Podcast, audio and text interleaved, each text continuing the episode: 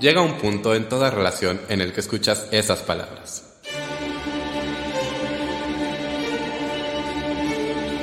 Tenemos que hablar, tenemos que hablar, de teatro con Davor.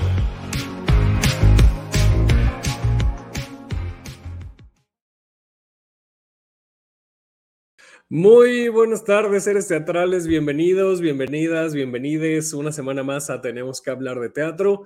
Yo soy Davo Herrera y me da mucho gusto estar con ustedes esta tarde del lunes 3 de abril, que ya son las vacaciones de Semana Santa.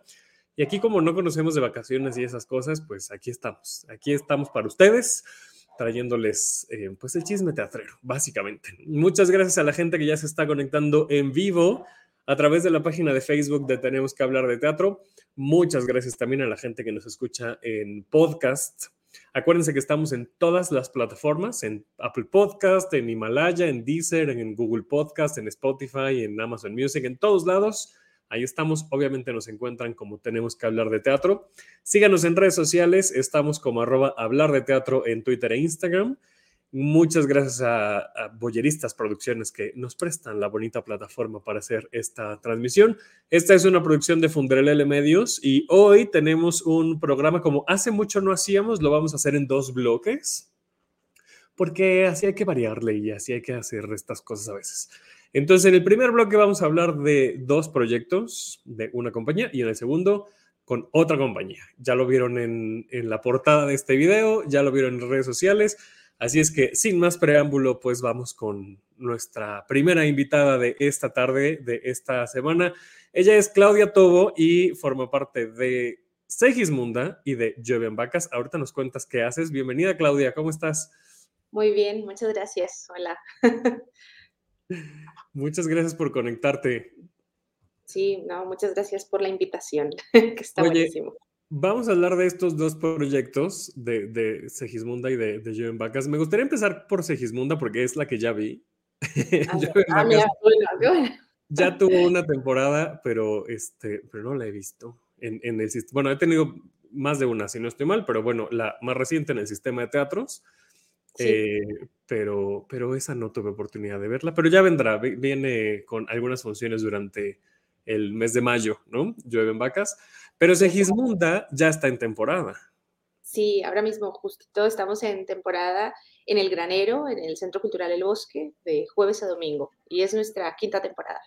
La quinta temporada. Hubo una temporada con Carlos Aragón, si no estoy mal, ¿verdad? Ay, se nos fue Claudia. Sí, es posible en algún momento quizá te tenga que quitar la cámara porque me da la sensación que mi conexión hace cosas raras, pero... Ah pero seguiré aquí. Ok. es nuestra quinta temporada y, y nada, eh, está ahora en el CCB, que es un espacio maravilloso este del granero. Estamos ahí a tres frentes y eso está siendo muy, muy bello. ¿Y si estuvo Carlos en alguna, verdad? ¿En, las primeras? ¿O estoy confundiendo de obra? Eh, ¿Perdona? Carlos Aragón, ¿sí, no? No, no, no, no. Ah, ok, entonces estoy confundido. Cuéntanos un poco la historia, estas cinco temporadas, porque además ha ido creciendo en éxito. Esta última que estuvo en el en el Sergio Magaña, pues les fue súper, súper bien y ahora esperamos que les esté yendo igual y mejor en el granero. Eh, ¿Cómo ha sido la evolución? Eh, ¿cómo, ¿cómo, comienza esta, esta obra? porque además tú eres la dramaturga y, la directora, ¿no? interpretada por Oscar Piñero. cuéntanos un poco sobre, sobre el origen de Segismunda. Pues el origen de Segismunda es un proceso de documentación que hice en el año 2016 en una asociación en Madrid que se llama COGAM, que es un colectivo LGBT que es uno de los más antiguos de Europa. Y mm, fue como partió del encuentro con muchos colectivos trans de muchas edades, personas muy diversas, de, mm, como de nivel socioeconómico muy diferente. Y a partir de muchos testimonios se escribió Segismunda, que es una ficción. Eh, cuando estaba estudiando el mundo del documento, y es que cualquier realidad que pongas tan descarnada como puede ser la vida de las personas trans eh, en el escenario puede resultar, no sé, e-, es tan extremo que Kill Bill es un juego de niños, ¿no? Sí, las barbaridades que... Lamentablemente sí. Y, entonces por esa época como que yo estaba revisitando a los clásicos del siglo de oro español y por ahí apareció La vida de sueño y, y creo que como que me encontré con un grado de poesía que podía servir para transmitir la tragedia, pero hacerlo desde un lugar un poco más poético, porque la verdad es que los testimonios, si los pasaba tal cual a la escena, me, iban a denunciar. Me iban a denunciar diciendo que eso no es posible, pero bueno, la realidad siempre supera la ficción desafortunadamente, ¿no? Entonces, allí se escribió, allí se hizo un work in progress en Madrid. Em, luego, cuando yo vine aquí a México, me reencontré con Oscar, que somos amigos de mucho tiempo, con Oscar Piñero, que es nuestro actor. Ahora mismo es también coproductor. Y el caso es que nos reencontramos en pandemia. Él leyó el texto y un día me dejó un mensaje. Me dice: Si tú quieres hacer esto, vamos para adelante. No sé cómo lo vamos a hacer, pero vamos a hacer. y ahí empezó esta aventura de construir a esta Segismunda, que aunque fue escrita en España, había que un poquito adaptarla eh, de lenguaje y, de muchas cosas, ¿no? Y como también dejar que se empapara un poco de, que estamos aquí creando, aunque no seamos aquí. Y bueno, y yo creo que salió Segismunda y, la verdad es que estamos muy contentos de descubrir el público de Segismunda que es el que... Se nos volvió a trabar. Ah, estás, Claudia. Sí, sí, el, el, público de Segismunda nos ha sorprendido mucho porque eh, aparte de colectivos LGBT que vienen siempre y que están muy pendientes de este tipo de creaciones, porque es una cosa que está ahora mismo Em, que está como en el paredón, desafortunadamente, de creación de leyes y de búsqueda de derechos y que está muy bien, está siendo como revisado desde muchos lugares y, recibimos a muchas personas del colectivo, pero también es muy bonito que tenemos mucho público mayor, muchas mamás, muchas abuelas que vienen y eso ha sido como un regalo y muchos adolescentes que vienen con sus padres. Eso está pasando mucho en el CCB y está genial, está genial que, que estos temas visiten allí donde no, como predicar en un lugar que no son los convexos, ¿no? Como hablar donde la, gente no sabe nada al respecto. Y eso está, está, siendo muy, muy bonito. Y es una de las grandes ventajas que tiene CCB, que ya tiene su público cautivo, ¿no? Y que, y que van, yo lo he visto así de, ¿qué, qué, qué funciona ya ahorita? O sea, la gente va y así, no importa que esté, se mete al teatro, ¿no? Literalmente así de, ¿qué hay ahorita? Yo me meto a lo que haya, ¿no? y eso hace que, que, tenga como una, una comunidad mucho más sólida eh, y que por lo tanto haya una variedad más grande en las obras, ¿no? Como lo estás viendo ahora. Sí, eso, eso la verdad es muy enriquecedor, ¿no? También a veces desde la cabina es apasionante ver público tan diverso. Eh, sí, ayer justo en la función había unos chavos adolescentes que venían con la ropa del fútbol. Pero ya luego han venido a vernos. Acá nos dice Isaac, me encantó Claudia en Mariela Perdona. Ay, sí, que su proyecto hace ya unos años. y bueno, Rebeca dice, buenas tardes, compartió algo yo en esa foto de Rebeca.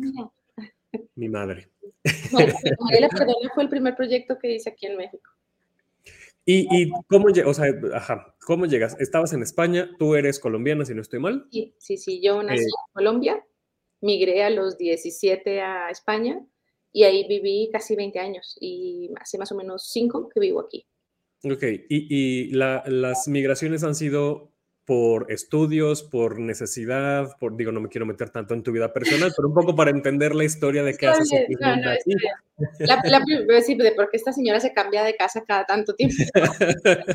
no, está muy bien. Ciudadana del mundo, Claudia, todo. Eso, suena, eso, suena, muy cool, ¿eh? Luego es un lugar más de conflicto eh, hermoso, pero, pero, es un lugar de conflicto siempre. Lo de no ser de ningún lugar. Em, yo primero migré de Colombia a España porque a mí me tocó la Colombia de los 90, la más mm. tremenda, dolorosa, peligrosa y demás. Y se presentó la oportunidad de ir a estudiar fuera y lo que iba a ser eh, hacer cuatro años de estudiar la carrera se convirtieron en 20, ¿no? Entonces, mm, España, Madrid. ¿Qué carrera tan larga? ¿Qué estudiaste? Sí, estudié mucho. de medicina o qué? estudié mucho, estudié mucho.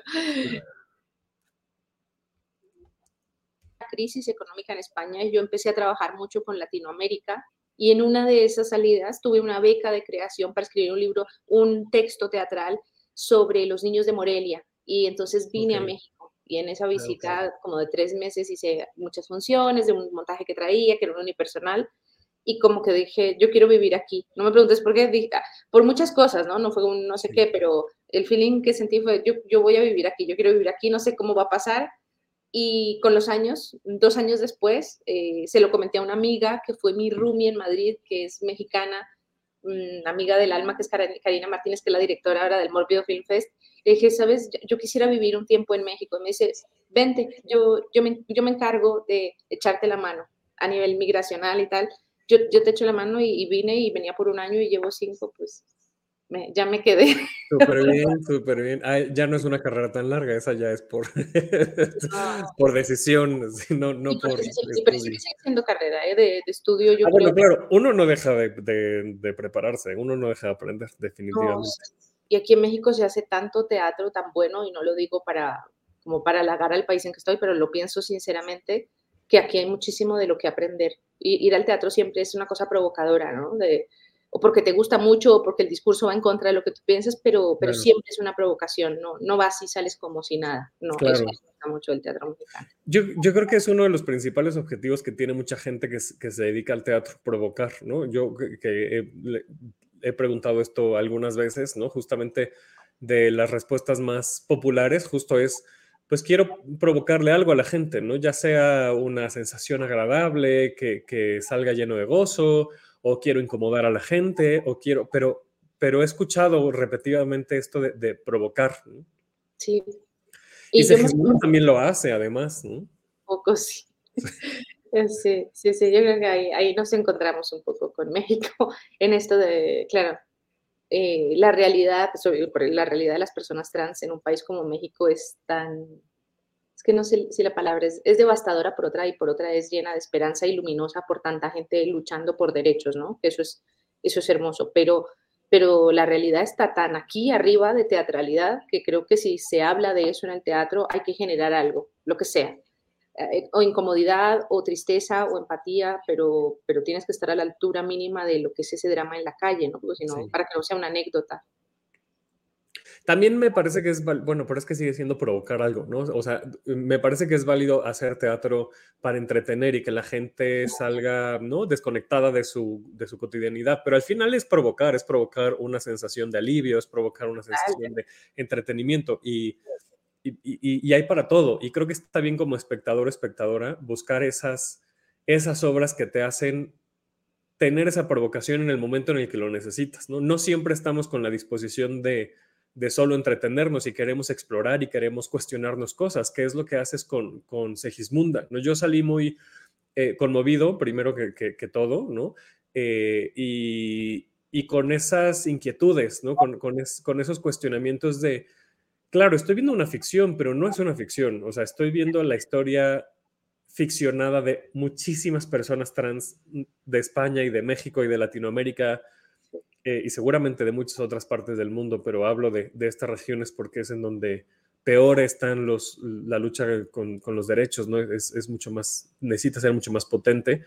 Y, y sí salí con esos cuestionamientos, ¿no? De, incluso qué puedo hacer yo con mi entorno, yo, yo que tengo amistades trans, ¿no? ¿Qué, qué, hago? ¿Cómo, ¿Cómo hacemos alianza? ¿Cómo hacemos redes? Sí, y aparte de como de la cosa solidaria, eh, el otro alguien que vino a la función que tiene a un familiar trans, dijo, entendí tantas cosas que me decía, pero no entendía. Porque claro, una cosa, puedes entenderlo, pero lo difícil de entender por qué lugares emocionales profundos e íntimos y complicados pasa una persona trans a lo largo de su vida, es comprenderlo, ¿no? Y para comprenderlo hay que como encontrarse un poco con su humanidad, ¿no? Que hay cosas que aunque lo intentemos no lo vamos nos acercamos un poco a su dolor y a su sentimiento de incomprensión, pero, pero es un acercamiento siempre. no, esa realidad es complicadísima. Llegar a este nivel de empatía con, con, las personas en general, deja tú la comunidad trans o la comunidad LGBT en general, con las personas, ¿no? Llegar a un nivel de empatía en el que, en el que yo pueda entender realmente que llegas tarde al trabajo porque tienes una situación de salud mental o porque tienes un cólico muy fuerte o porque no vienes a las fiestas porque, porque tienes fobia social y yo no sé cómo se siente eso y entonces estigmatizo, señalo, me burlo, ¿no? Es, eh, son, son un montón de estigmas que cargamos todas las personas en general, ¿no? No, sí, no, no, no te libras, no, no, no creo que, que, decir, que de plano decir que no tienes prejuicios es ser un ser tremendamente prejuicioso, ¿no? Porque el prejuicio nos formó. sí, sí totalmente, totalmente. Entonces, eh, regresándonos un poco a tu historia, porque me parece, es que a mí el tema de, de la multiculturalidad me encanta. Entonces, eh, lo que te iba a preguntar es justo eso, ¿no? Estando tanto tiempo en España y ahora estando, pues ya cinco años en México, que ya es un buen rato, ¿no? Eh, me imagino que has, eh, combinado o que has, em, y desde antes lo decías, ¿no? Con este trabajo sobre la niñez en, Morelia, eh, has, dialogado con las culturas de España y de México. ¿Cómo ha sido este proceso para ti? ¿Con qué te has encontrado? Mm, sí, es un proceso que a nivel práctico y de trabajo es complejo, hermoso, pero complejo, porque aunque hablamos el mismo idioma, nuestras formas de comunicación son diferentes. Yo encuentro México y Colombia muy parecido. Los mexicanos y los colombianos parecemos en que nunca diremos que no. en España la cosa es un poco diferente. En España se dicen las cosas muy directas y yo aquí me di golpes mm, grandes cuando empecé a trabajar porque la comunicación es de otra manera. Y eso, eso ha sido un aprendizaje para mí que sigo en ello y todavía me cuesta y como que no haya malentendidos o que no ofender o que yo no sentirme ofendida por cosas que tienen que ver como con usos, costumbres ya en el trabajo mismo, ¿no? Entonces eso es siempre enriquecedor, pero es un lugar a veces complicado y frustrante, pero bueno, se aprende muchísimo. Luego, a nivel de, de creación y de discurso teatral, mm, yo creo que yo estoy muy vinculada a la cuestión del linaje creando. No, no es algo que yo premedite, creo que tiene que ver con mi historia personal, pero cuando se habla desde ese lugar, el encuentro yo siento que es más fácil, al menos a este lado del mundo. ¿Sabes? Hablar de, los pueblos y de los campesinos y de las personas que no están en las grandes ciudades, que no están enmarcadas en los grandes discursos, em, es algo muy universal. Segismunda es de un pueblo. Al final. Sí, que, siempre nos vamos a encontrar con estos lugares segregados, ¿no? Con estos lugares em, olvidados, digamos, ¿no? Que eso súmale lo que hablábamos ahorita, ¿no? Toda esta serie de prejuicios sociales, eh, culturales, de, por sí bien. Y aquí, por ejemplo, en México, ¿no? Eh, eh, venir de un, de, un pueblo indígena, ser una persona racializada, ser una persona trans, además ser mujer trans, ¿no? Porque no es lo mismo ser hombre trans que mujer trans. Total. Eh, o sea, sumarle todos esos estigmas y, todas esas violencias y opresiones que tienen es, es titánico ver a las personas que salen de esos lugares que son literalmente garbanzos de a libra, ¿no? Y uno les aplaude y dice, ay, claro, se puede, ¿no? O sea, si esa persona pudo, pues muchas pueden. Mm, vemos, porque esa meritocracia no está tan clara. Eso es muy peligroso, muy, muy peligroso. Sí, sí. Eh, aparte, con alguien, esto es, esto es, echar, esto es hablar muy mal de, de, los lugares donde me abren las puertas, pero creo que, que, también conviene uno ser consciente de su sitio de privilegio. Claro. Si, si, yo fuera una inmigrante haitiana más morena, no me abrían tantas puertas en este país. Yo no voy a, no, no voy a tapar la realidad, decir que todo es por mi talento y mi mérito y mi enorme militancia en derechos humanos. Todo eso puede ser verdad en un pequeño grado, mediano o grande, pero, pero mucho pertenece al sector del privilegio Totalmente, sí, sí, sí. Y uno no se da cuenta, ¿no? E, el, clásico... Es muy complicado, es otro viaje, ¿no? Hay que cada uno saber desde qué lugar de las escaleras se está partiendo la carrera, ¿no? Qué, qué, bonita metáfora, exacto, hay que saber de qué lugar de las escaleras. No es lo mismo dar dos pasos hacia arriba en un, ¿no? En el segundo escalón, que en el segundo escalón de abajo para arriba. No, sí, no, no, son caminos distintos. O, o migrar en una condición regular y con un visado y atravesar una frontera sin papeles, eso son cosas que no podemos dimensionar, no, no, no sabemos que, cómo, se, cómo duele eso o cómo, cómo te atraviesa la vida, ¿no? Sí. Y de aquí, ¿cómo nos vamos a Llueve en Vacas? pues sí, Llueve en Vacas también. hablando, Perdona que te interrumpe, pero es también hablando de estas violencias y de estas opresiones, ¿no? Me acuerdo que, eh, te escuchaba en la conferencia de prensa de la, de la temporada anterior del sistema de teatros, ¿no? Como eh, que, hablabas de esto, de esta, de, este, mm, de esta idealización del amor romántico, que es la historia de Llueve en Vacas. Sí, Llueve en Vacas es eh, el chicle más estirado de la dramaturgia en la versión de hasta dónde es capaz el amor, ¿no? De hacernos tanto daño o la idea equivocada que tenemos o aprendida del amor.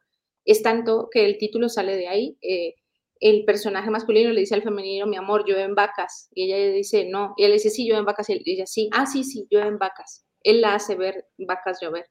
Y esa es la gran metáfora de la obra, ¿no? Luego, eh, pensar, están tontitos de amor, ¿no? Como tienes dos amigos cerca que, están enamorados y dices, Dios, qué, qué, qué ridículos, qué ñoños son.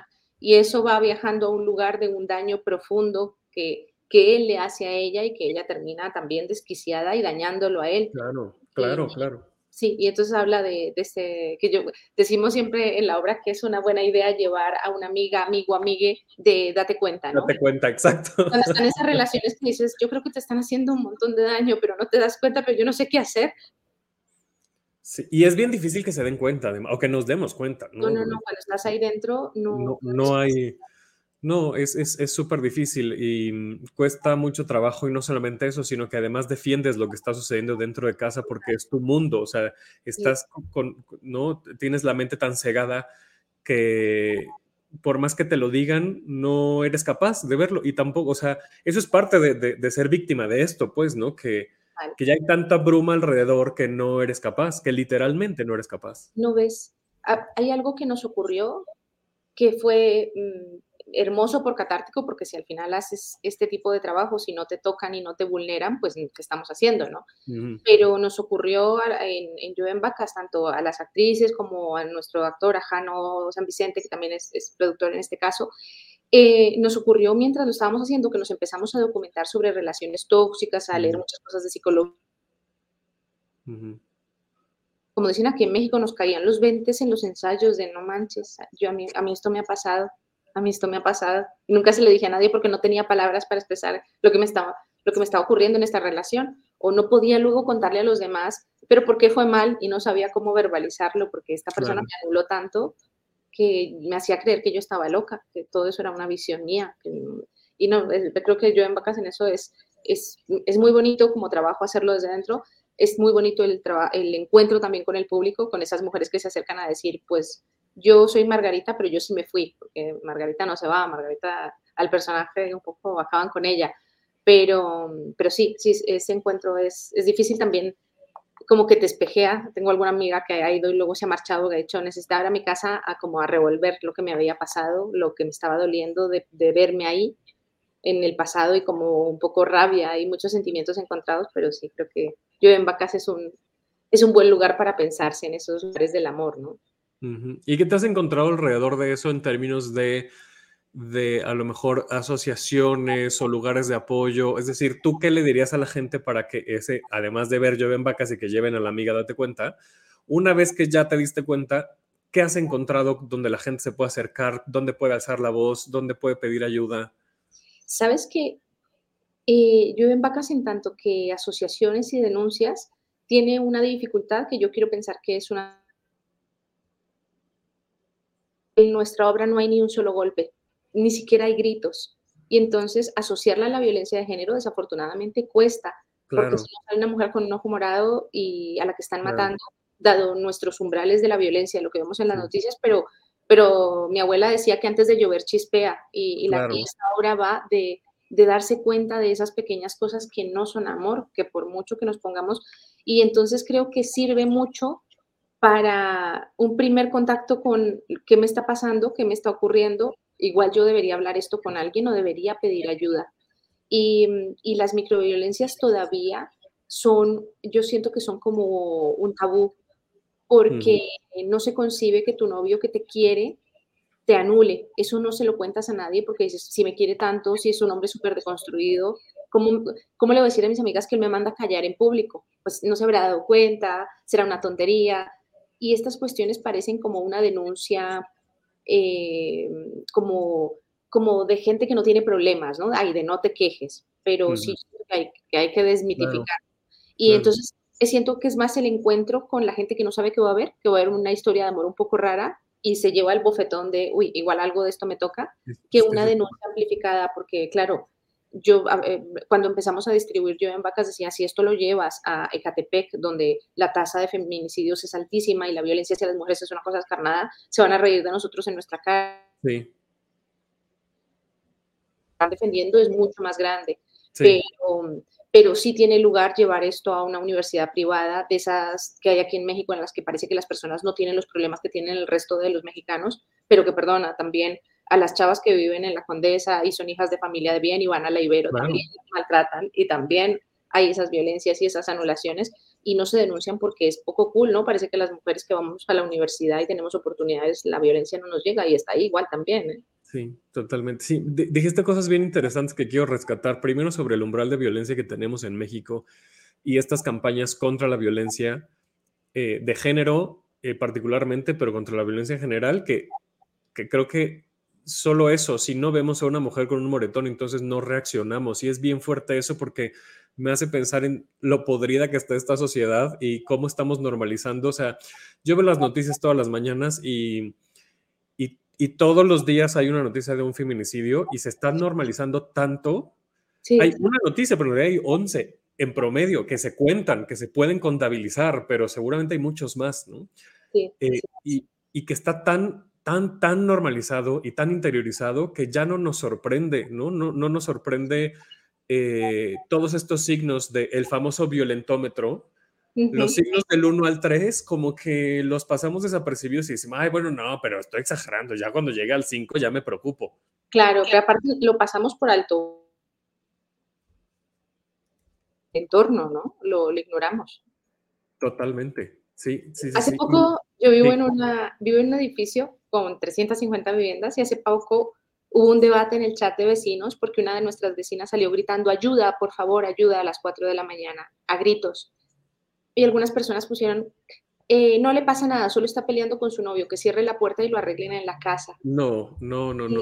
creo que hasta las 5 hubo toda una digresión filosófica alrededor de, no, que salga y grite, que alguien, aquí hay seguridad, que alguien vaya y le ayude pero esta cuestión aprendida de lo de la ropa sucia se lava en casa, ¿no? Que la hemos, al menos en Latinoamérica, creo que la aprendimos bien aprendidita en la casa, ¿no? De si tienes problemas, cierra la puerta y ya ahí dentro te matas, pero en la calle que no se enteren. Y, y, claro, y entonces es una transformación que es de nosotros, pero también del entorno, ¿no? De ver a alguien que le habla mal, a, un amigo tuyo que le habla mal a su novia y pasar por alto la situación para no generar discordia, pues a veces hay que generarla. Sí. Y a ver, que no se entienda que lo que estoy a punto de decir está en defensa de los agresores, y digo los en masculino, con toda la conciencia, pero también es verdad que en un proceso de deconstrucción, el proceso de construcción es largo y doloroso, porque literalmente estás desaprendiendo todo lo que te dijeron que era normal y que estaba bien, como los, los trapos sucios se lavan en casa, ¿no? Eh, entonces, también aceptar que estás ejerciendo violencias es un golpe a, tu estructura y a tu sistema que, cuesta mucho trabajo y que sí, de, dientes para afuera lo decimos, de, ah, sí, hay que, hay que hablarlo y, y deconstruyete y investiga y busca, y sí, está bien. Luego interiorizarlo es otro camino. Es un tema, o sea, es, es un tema, ¿no? Eh, insisto, no estoy empatizando con la violencia en absoluto, sino simplemente estoy diciendo que hay procesos también que uno tiene que enfrentarse para darse cuenta de las violencias que está ejerciendo con las otras personas. Claro, y yo creo que en la medida que a ti te, toque, te vulnere el caso de los hombres y de las masculinidades, pasa por, aparte de hacer conciencia de cosas muy dolorosas, porque las aprendiste de gente que amas. Exacto, eh, sí. Eso es muy doloroso. Reconocer que tu padre es un machista es una cosa que duele mucho. Si quieres a tu papá y te trató medianamente bien, es decir, mi papá es un machista y tiene conductas maltratadoras, pero es que él, no está fuera del mundo, pero decir esto en voz alta es doloroso, es dolorosísimo. y también renunciar, ¿no? Al privilegio, mm, o enunciarlo al menos. Sí, que, tienes que apartarte un tantito de, tu lugar de comodidad para que otro tenga una, un poco, una situación de un poco más igualdad, ¿no? Pero, pero sí, no, de construirse no es fácil. No, no, no, es, no es fácil, no es fácil. a una youtuber que decía, eh, el feminismo me jodió la vida. lo entiendo, claro, claro, o sea, sí, lo entiendo, sí, sí, sí. sí, es, un proceso bien doloroso, y, pero necesario, urgente, ¿no? ¿no? No porque sea doloroso lo vamos a, hacer a un lado, lo tenemos que, lo tenemos que atravesar. Podríamos seguir platicando de esto otras ocho horas, Claudia, pero este, sabemos que te tienes que desconectar y ya está nuestro siguiente invitado por acá, así es que mejor darnos los comerciales tanto de Segismunda como de Llueven Vacas para que la gente pueda ir a verlas. Sí, nuestros anuncios parroquiales, como le llaman. Eh, con eh, Segismunda estamos hasta el 23 de abril, de jueves a domingo, eh, ahí en el granero del Centro Cultural El Bosque, y luego con Llueven Vacas estaremos en mayo, los miércoles en el centro, en el Círculo Teatral. Ahí está ahí les esperamos. Y nuestras redes sociales, si quieren saber de los dos, es eh, arroba la poética eh, de yo arroba yo soy Segismonda y arroba yo en México. Ahí está. Claudia, muchísimas gracias por tu tiempo, gracias por esta plática. No, muchísimas gracias a ti. Qué, agradable. Muchas gracias. Con todo y que el tema estuvo bastante duro, sí fue agradable la plática. Muchas gracias. sí, es verdad. Gracias, cuídate. Nos vemos. Igualmente. Chao, chao. Bye. Pues ahí estuvo Claudia Tomo de estas dos obras de Segismunda, que les recuerdo que está de jueves a domingo en el Teatro El Granero del Centro Cultural del Bosque. Y el próximo mes, justamente en un mes, el 3 de mayo, se reestrenará Joven Vacas en el Círculo Teatral los miércoles de mayo. Y ahora pasaremos a nuestro siguiente invitado, que ya lo tengo aquí en backstage. Eh, ya lo había entrevistado yo para Los Metro, para un live de Los Metro, justamente por esta obra. Eh, y ahora, pues en este espacio, que mm, me da mucho gusto recibirlo, él es José San Pedro y nos viene a platicar de incendios. ¿Cómo estás, José? Bienvenido. Estoy muy bien, ¿cómo estamos? Muy bien, muchas gracias. Qué gusto que estés por acá. ¿Me escuchas bien? Porque no estoy en mi casa, entonces me siento como fuera de mi zona de confort. no tienes control del entorno. No, no, no, no, Es que estamos justo en el ensayo de, del concierto una última vez. Que, se presentará mañana. Le queríamos hacer promoción, pero ya se agotaron los boletos ya se agotaron los boletos y va a estar increíble, increíble, increíble. Este cartel está impresionante. Pues sí, es muy, es muy poderoso porque todos ellos son muy impresionantes, poderosos, talentosos, generosos y además va a ser en un lugar en donde el escenario, pues como no tenía muy buena isóptica, decidí que al final ellos estuvieran en una mesa entre el público y entonces casi casi te van a cantar a un metro todas estas canciones, Elfaba, Rent, y son todos ellos sentados en la mesa y alrededor es un bar y entonces la gente va a estar como conviviendo con ellos y además en algún momento van a cantar o un poco entrevistarlos. Va a ser, un, va a ser una noche especial, creo. Está, está increíble, suena increíble. Esto va a ser en el bar Berlín. Mañana, digo, si no tienen boletos, pues revisen las redes sociales de sus amistades para que vean las historias y los reels que suban, porque ya se agotaron. Oye, pero cuéntanos, esto es un, eh, este concierto de, que va a suceder mañana una última vez. Eh, es parte de Parabada Teatro. Parabada Teatro está eh, produciendo incendios y hasta donde tengo entendido, este concierto es para que pueda suceder con mayor holgura la, temporada de, de, incendios.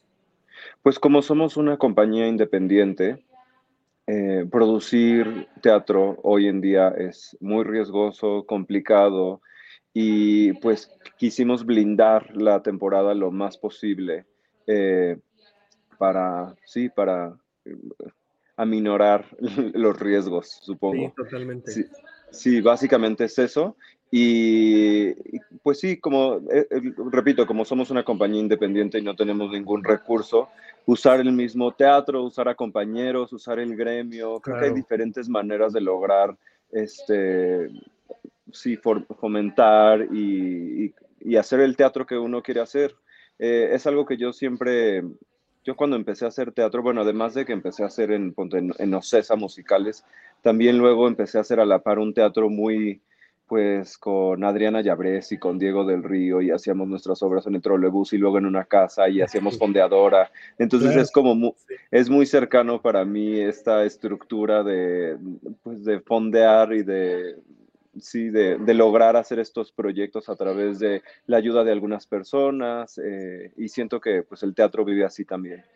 Y no esperarse, y no porque está mal, pero no esperarse a, estímulos fiscales o, a becas o a apoyos eh, eh, institucionales, sino que, vaya, o sea, también es, cierto que, tener las posibilidades de hacerlo también em, es, es em, pero estoy acomodando la idea viene un poco del privilegio de tener los contactos, las redes, los lugares, etcétera, ¿no? Eh, para no tener que depender de, instituciones, pero también hay maneras, pues a lo que voy es que se puede hacer de cualquier forma, ¿no? Y ustedes, pues son los recursos que tienen y que los han sabido aprovechar y, me parece fantástico. Sí, la temporada pasada hicimos una rifa y, y se vendieron todos los boletos y funcionó muy bien y sí pudimos tener un colchoncito este, bueno para es que da mucho nervio producir teatro porque si no llega la gente, o sea, que, que obviamente le tenemos toda la fe. De, hecho, nuestra primera función ya está agotada también de incendios y todavía falta falta una semana y, el, y en el Lucerna es todavía más grande y el boleto está un poquitito más caro y aún así ya está agotado. Y la segunda función va bastante bien de ventas, entonces le tenemos mucha fe a este proyecto porque así nos fue en la primera temporada, pero igual dijimos, hoy no, hay que, hay que blindar esto lo más, más vale, claro, sí, y si no tienes la cartera para eso, pues eso, te inventas cosas, me parece una fantástica idea. Sí, yo siempre he tenido este concepto sobre el actor que me parece bueno, el, el artista escénico que hay una cosa muy extraña que nosotros siempre esperamos a que alguien nos contrate para contar las historias que queremos contar. La mayoría de las personas, este, más si estás como en el lado como del teatro comercial, por así decirlo, es como, bueno, pues voy a esperar a que X productora traiga este musical o traiga esta obra o me contrate de esta manera.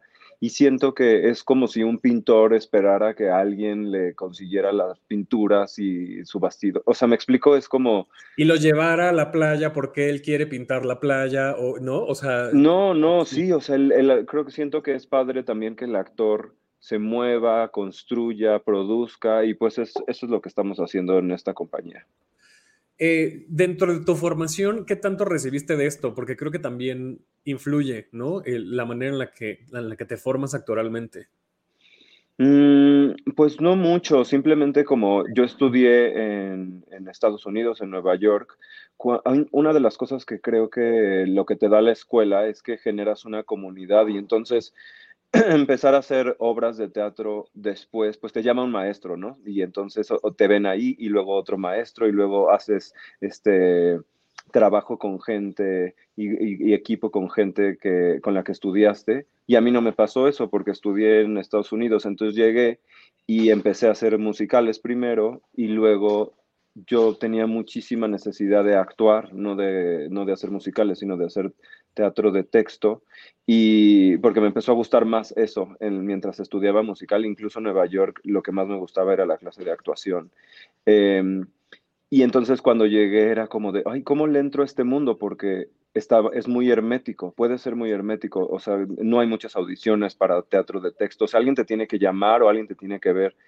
Y en ese momento, de nuevo, este, Adriana estaba llegando, Adriana Llaveres estaba llegando de Londres y Diego estaba saliendo de la UDLA y tampoco, con, o sea, como que estábamos los tres un poco como llegando a la Ciudad de México, hicimos un equipo y formamos una compañía y luego, pues luego también hicimos obras con Paulette Hernández y estuvimos haciendo varias cosas ahí. Entonces, de ahí yo creo que nos empezamos como a, contagiar de este, estas ganas de producir.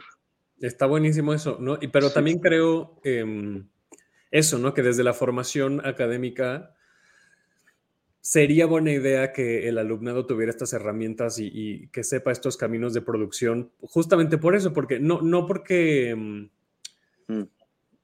Por una simple exploración eh, artística, ¿no? Es decir, para que, para que el artista y, la artista sepa cómo construir sus propias estructuras para contar esas historias y que no esté al, ¿no? a, la venia de, pues que me hablen y que yo estoy dispuesto, dispuesta a contar estas historias, pero si no me hablan, no sé cómo hacerlo, ¿no?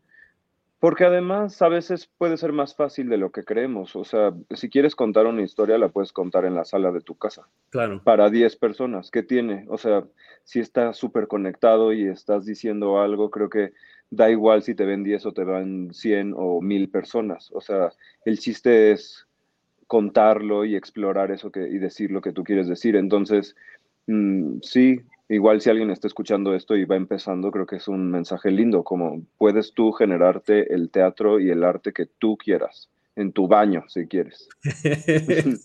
Literalmente, como Antonio Areguesa que está haciendo un acto de comunión en un baño. Sí, sí. Ah. ¿en serio? Sí, para cinco personas en, un baño lo está haciendo.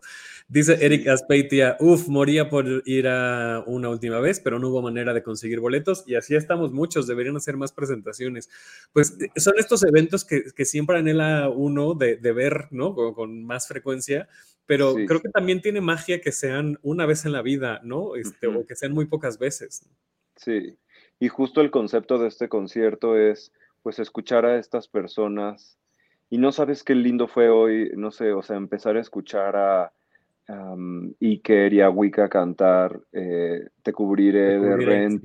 Y estábamos todos, y como que todos somos un, pues, una generación que hemos trabajado mucho juntos. Entonces era como escuchar eh, esta obra que ya hicimos hace siete años, hace ocho. Entonces es, bastante nostálgico. Es, mm.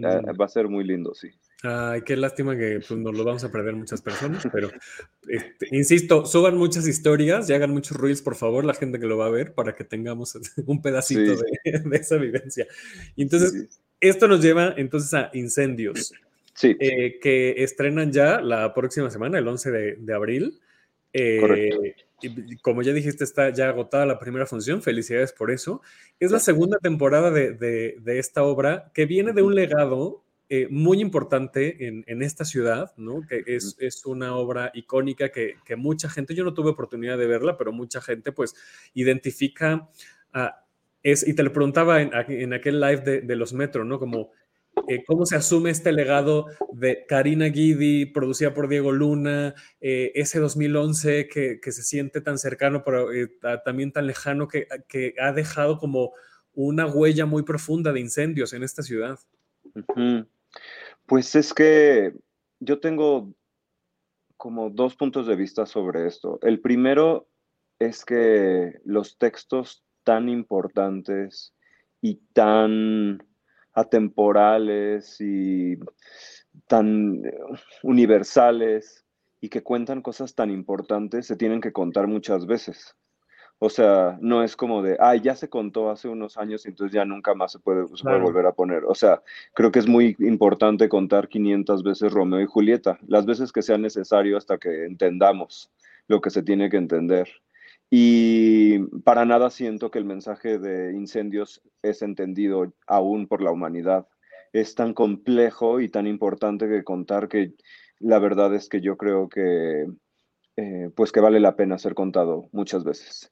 Eh, por otra parte, también luego entiendo perfecto, a mí me daba, me daba luego como mucho respeto cuando pasa algo tan importante y, hay fenómenos tan especiales y lo que pasaba en Incendios, eh, la que dirigió Hugo, era tan especial y tan místico. O sea, yo me acuerdo que cuando entré a ver esa obra dije, este es el tipo de teatro que quiero hacer, como eh, con tanta mística, eh, más allá de pues la actoralidad, que sí era espectacular, pero más allá de los detalles, la atmósfera para mí era tan importante. Se sentía que había magia, que, se estaba lanzando un conjuro, que la gente estaba ahí, que había una presencia en los actores.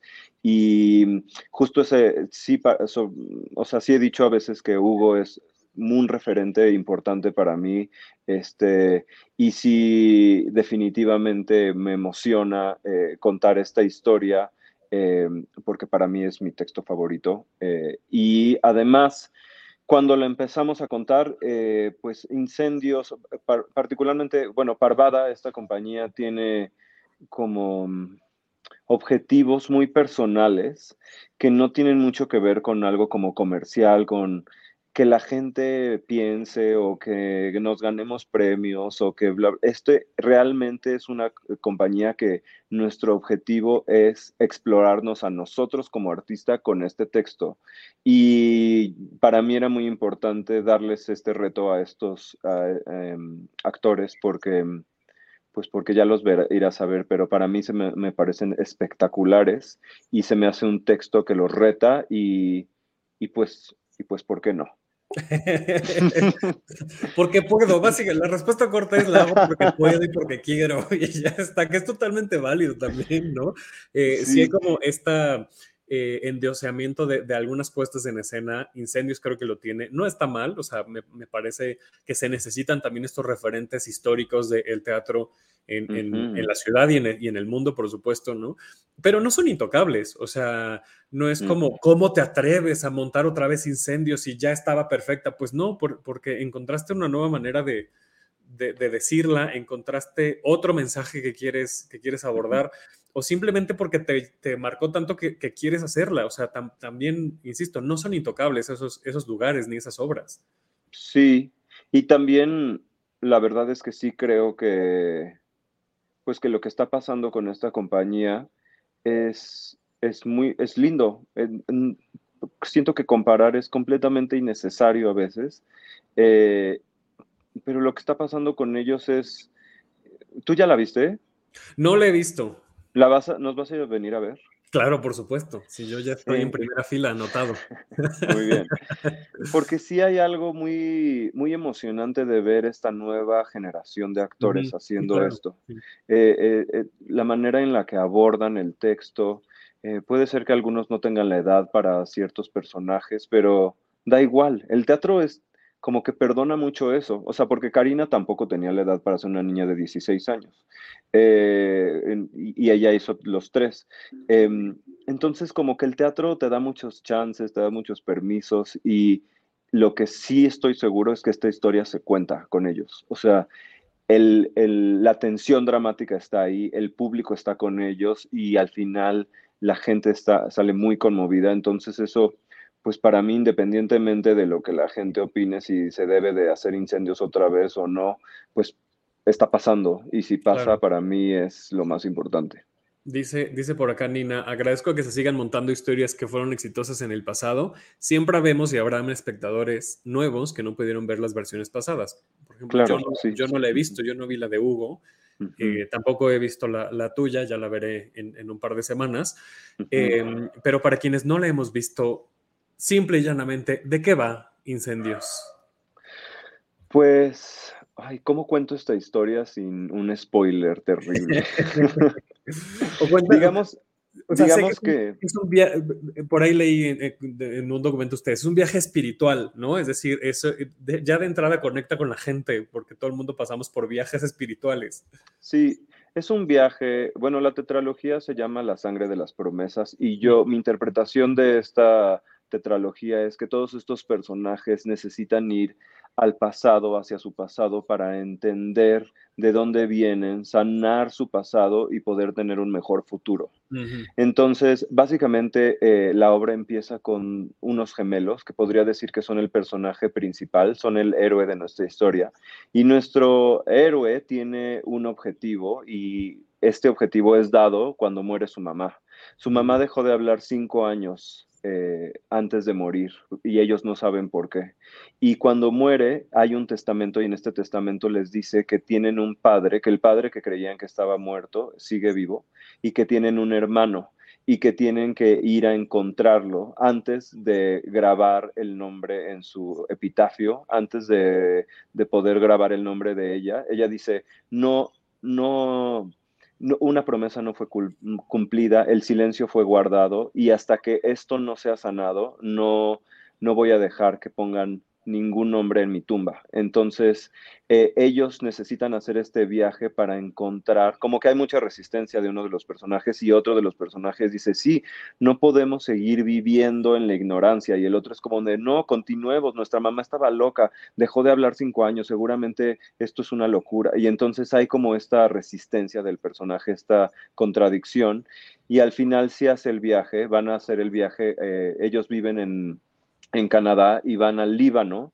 a donde su mamá creció y tuvo toda su infancia, en donde tuvo a su hijo y a donde este y ella vivió en la guerra y empiezan a descubrir un pasado pues terrible de su madre, o sea, que vivió cosas de guerra, vivió cosas de tortura y al final hay eh, pues es revelado un secreto que les marca la vida y les, les cambia todo eh, y resignifica todo eh, la mamá hace una promesa hacia su hijo.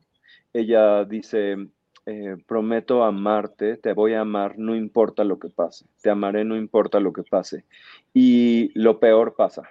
Y ella tiene que cumplir su promesa de seguir amando y lo cumple. Y entonces es una historia de mucho, es una historia muy épica, es una historia muy dramática, es una historia casi, eh, podría decir, como, sí, como griega, como este, este teatro griego, como eh, muy épico, muy de aventura, del, eh, aristotélico, del, héroe que tiene que ir eh, al pasado a hacer un viaje. Y, y, pues el héroe va a hacer el viaje y regresa a casa completamente modificado.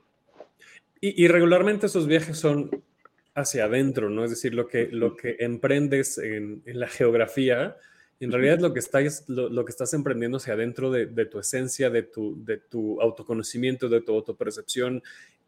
Y digo, no lo he visto, ¿no? Pero por lo que me estás contando, creo que em, em, nos puede llevar mucho a la reflexión interna, ¿no? De, esto no me va a pasar, ¿no? Yo no voy a tener que ir al Líbano, pero estas, estas cuestiones, este, estas dudas, eh, estos retos que, por los que están pasando los personajes, a lo mejor yo los estoy pasando de una manera interna o en un microentorno con mi familia, eh, o, ya me pasaron y entonces también me puedo cuestionar qué sucedió con eso y cómo se están acomodando en mi sistema.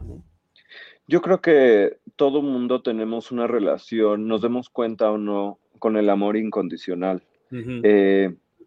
Y yo creo que esta obra, habla de eso. Eh, no o sea, porque nosotros hoy decimos de repente como de, si me da cáncer, si me deja esta persona, ya no te voy a amar vida. O sea, ya me la voy, de, de aquí hasta que me muera voy a estar en berrinche, en tristeza, en sufrimiento, en coraje. Y esa relación que tenemos con la vida y con las demás personas y qué tan amorosos podemos ser y qué tan profundo puede ser nuestro amor incondicional, creo que esa reflexión nos atañe a todos y, es, y llega muy profundo, pero desde un lugar en donde no te lo esperas. Claro. Eh, y creo que eso es muy emocionante de incendios porque realmente te coloca y te hace unas preguntas como de, eh, observas un personaje realmente eh, transitar el amor incondicional y eso es súper conmovedor. Súper conmovedor. dijiste algo bien interesante, ¿no? Como ya no te voy a amar vida, cuando muchas veces pues es más bien, eres tú, ¿no? O sea, tú eres la persona que está viviendo, que está abrazando esa vida, ¿no? La vida la, la, mm, ponemos en un lugar externo, ¿no? Como, como si la vida fuera el entorno, como si la vida fueran todas las otras personas cuando en realidad quienes la estamos transitando somos nosotros mismos y nosotras mismas, ¿no? Y ahí es en donde está el conflicto de a quién estoy amando realmente, ¿no? O sea, estoy, estoy reflejando mi amor hacia algo que no está en mí, pero en realidad viene de mí, ¿no? Sí, sí, absolutamente. Y bueno, de esto, básicamente esta es la historia de incendios, pero, uy, hay tantas, habla de tantas cosas, habla sobre la relación entre dos mujeres, una, entre la amistad entre dos mujeres, entre aprender a romper los hilos, aprender a romper, eh, esto, esto es una manera poética de decir como estas conexiones y estas, ahí es que hay una palabra muy específica en constelaciones que habla acerca de como attachments que tienes eh, con, por ejemplo, si tu mamá este, odia a los hombres, entonces tú también vas a odiar a los hombres. este, como estas cosas que pasan, estas eh, patrones que se repiten. vínculos, claro. Sí, estos patrones que se repiten en las familias. También Incendios habla sobre la importancia de romper estos eh, y, habla sobre todo lo que más me gusta de Incendios es que habla sobre mm, la importancia de pensar para salir de la miseria y la importancia de aprender a pensar para no dejar de odiar. Habla sobre cómo uno odia en la vida cuando vive en la ignorancia. Y me parece hermoso, es, es, de, los mensajes más lindos de esta obra. Sí, totalmente. ¿no? Estas, estos patrones de los que hablas, eh, yo los comento mucho en mis sesiones de, de, branding, eh, porque están, están en cosas tan, tontas eh, eh, o tan, tan intrascendentes como siempre les, les pregunto a, las personas que están en las sesiones, ¿por qué compras la leche que compras? ¿no? ¿Por qué mm. vas al súper y, decidiste comprar esa, esa marca de leche? Y la gran mayoría de las veces es, pues porque esa compraban en mi casa, porque esa compraba mi mamá. Sí. Y si, si ahí está ese, ese attachment o ese patrón tan internalizado en cosas tan banales, pues se llaman, ya me acordé cómo se llaman, se llaman alianzas energéticas. Esas alianzas. Sí, ajá. Si, si, ahí están en cosas tan banales, ¿cómo no van a estar en otras cosas tan profundas como, como cómo te vinculas con otras personas o cómo te relacionas con el amor romántico o cómo te relacionas con otro género o con las figuras de autoridad o etcétera, etcétera, etcétera? Porque lo estás viendo, lo estás, lo aprendes, ¿no? Sí, y es muy devastador este texto. Es, es, es muy fuerte, o sea, nos pasaba en la temporada pasada y, yo creo que, bueno, no sé, yo me imagino que en cualquier lugar que se haya presentado este texto, digo, no sé cómo sea ver este texto también no tan bien actuado. No sé si pase, porque es muy difícil, es muy, es muy largo también y es un, es, un teatro para la gente que le encanta el teatro, pero en nuestra obra nos pasó varias veces que gente se quedaba abrazada después de la función, eh, que no se podían mover. Eh, hubo un momento Digo, esto igual y no se le va a antojar a, alguna, algunas personas ver teatro, pero eh, hubo un momento, hubo, tuvimos una función en donde alguien este, tuvo que salir a vomitar, o sea, del todo lo que le movió. En la función se tuvo que salir. Y pues así, o sea, es un texto así de poderoso y es un texto, pues, al mismo tiempo, la manera en la que está escrito, el nivel de belleza es tal que hace un balance muy lindo en donde, aunque estás viendo horror, la manera, el, nivel de belleza de cómo está escrito eh, te lleva a un, a un, balance y a un centro en donde es, eh, en donde puedes verlo sin que sea tan, tan feo, tan devastador. Hace rato platicábamos con, con Claudia Tobo de, de, estas obras que provocan, ¿no? Y, y, y, qué interesante también ver otra perspectiva de, de esta provocación, de, de emociones, de insisto, cuestionamientos y demás con estos ejemplos que nos estás dando. Obviamente no le va a suceder a todas las personas, vayan con tranquilidad. no todo el mundo va a salir a vomitar, no se preocupen, ¿no? Eh, no, no, no, no, y, hay, ay, no, es, o sea, es que esta obra es, o sea, básicamente, pues por eso se volvió un fenómeno, porque la, gente sale muy conmovida y es, es muy hermosa. Y no para nada es una cosa como, no es una experiencia fea para nada. Exacto.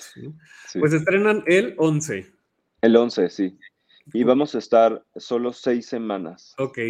Entonces, eh, y la primera ya está eh, agotada y la temporada pasada, cuando íbamos a mitad de la temporada, ya estaba agotada todo toda la temporada. O sea que hay que apurarse para, para, comprar los boletos que están en Ticketmaster, porque están van a estar en el Foro Lucerna.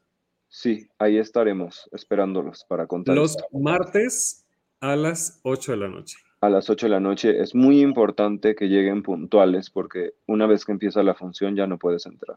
Ok, ok. Si de por sí siempre se les pide que lleguen con anticipación, aquí todavía con, con más Sí, y empezamos puntuales porque la obra tiene, dura dos horas 45 minutos sin intermedio.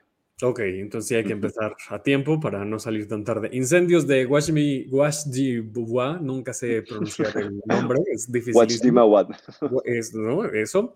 Eh, dirección escénica tuya, José San Pedro, desde el 11 de abril, solo seis semanas. La primera ya está agotada, así es que tienen cinco oportunidades para ir. Los martes a las 8 de la noche en el foro Lucerna.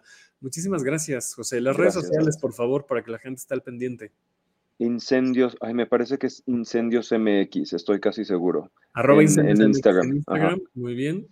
Y a ti te encuentran eh, como arroba José San Pedro, ¿no? Exacto, correcto. Ahí está. Dice Isaac, se agradece que las obras empiecen puntualmente. Sí. Eh, si vas en la lluvia, en el tráfico con lluvia, no se agradece. No se agradece. Porque a veces uno pues, no puede este, controlar esas cosas, pero hay que tratar de salir con la mayor anticipación posible para que no nos pase. Sobre todo ahora que, y, lo digo un poco en broma, pero también en serio, porque ya va a empezar la temporada de lluvias, entonces este, pues sí. hay que salir con anticipación. Muchísimas gracias, José. Muchas gracias. Mucho éxito mañana en el concierto. Ay, gracias. Eh, y pues mucho éxito en el. Y por favor, venos a ver, que ya es la segunda entrevista, tienes que venir a ver. Ya, ya, ya, me anotaron, ya Corina ya me hizo favor de anotarme, ahí voy a estar. Súper, muy el bien. 18 estoy con ustedes. Aquí al aire lo estoy diciendo, el 18 estoy con ustedes. Y te quedas, por favor, a darme un abrazo. Va, perfectísimo. Me encanta la idea. Bueno, cuídate mucho. Nos vemos. Que estés muy bien, bye. Gracias, bye. Bye. Pues hasta aquí llegamos en el programa de hoy. Muchas gracias a toda la gente que se conectó en vivo a través de la página de Facebook de Tenemos que hablar de teatro. Muchísimas gracias a la gente que nos escucha en podcast. Estamos en todos lados, en todas las plataformas. Si nos están viendo en vivo y nos quieren escuchar en podcast, pues estamos ahí en todos lados como Tenemos que hablar de teatro. O si están viendo este video diferido y nos quieren escuchar en podcast o ver en podcast, porque en Spotify también lo pueden ver. Subimos el video, así es que lo pueden ver o escuchar eh, en podcast.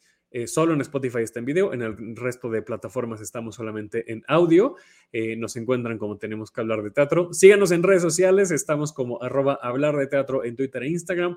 A mí me encuentran como arroba 9 Muchas gracias a um, Boyeristas Producciones por prestarnos la plataforma para hacer estas transmisiones. Esta es una producción de Funderel Medios. Nos vemos el próximo lunes que tenemos un programa muy especial porque es nuestro aniversario. Eh, la próxima semana celebramos nuestro quinto aniversario, así es que mm, seguramente se va a poner muy bueno. Yo estoy muy emocionado. Muchas gracias por acompañarnos durante estos cinco años, desde que éramos una sección de 15 minutos allá en el batido de UC Radio hace pues cinco años, justamente con Zulem García y Mijael Denichi. Eh, y luego, pues, pues ya estamos aquí, estamos ya este, cinco años después siguiendo eh, hablando de teatro todavía y me da muchísimo gusto que, pues esto siga en pie. Pero bueno, las celebraciones serán la próxima semana. Nos vemos el próximo lunes para seguir hablando de teatro. Yo soy Davo Herrera. Adiós. Esto fue Tenemos que hablar de teatro. Si lo quieres, déjalo ir. Si es Davo Herrera, regresará cuando menos te lo esperes.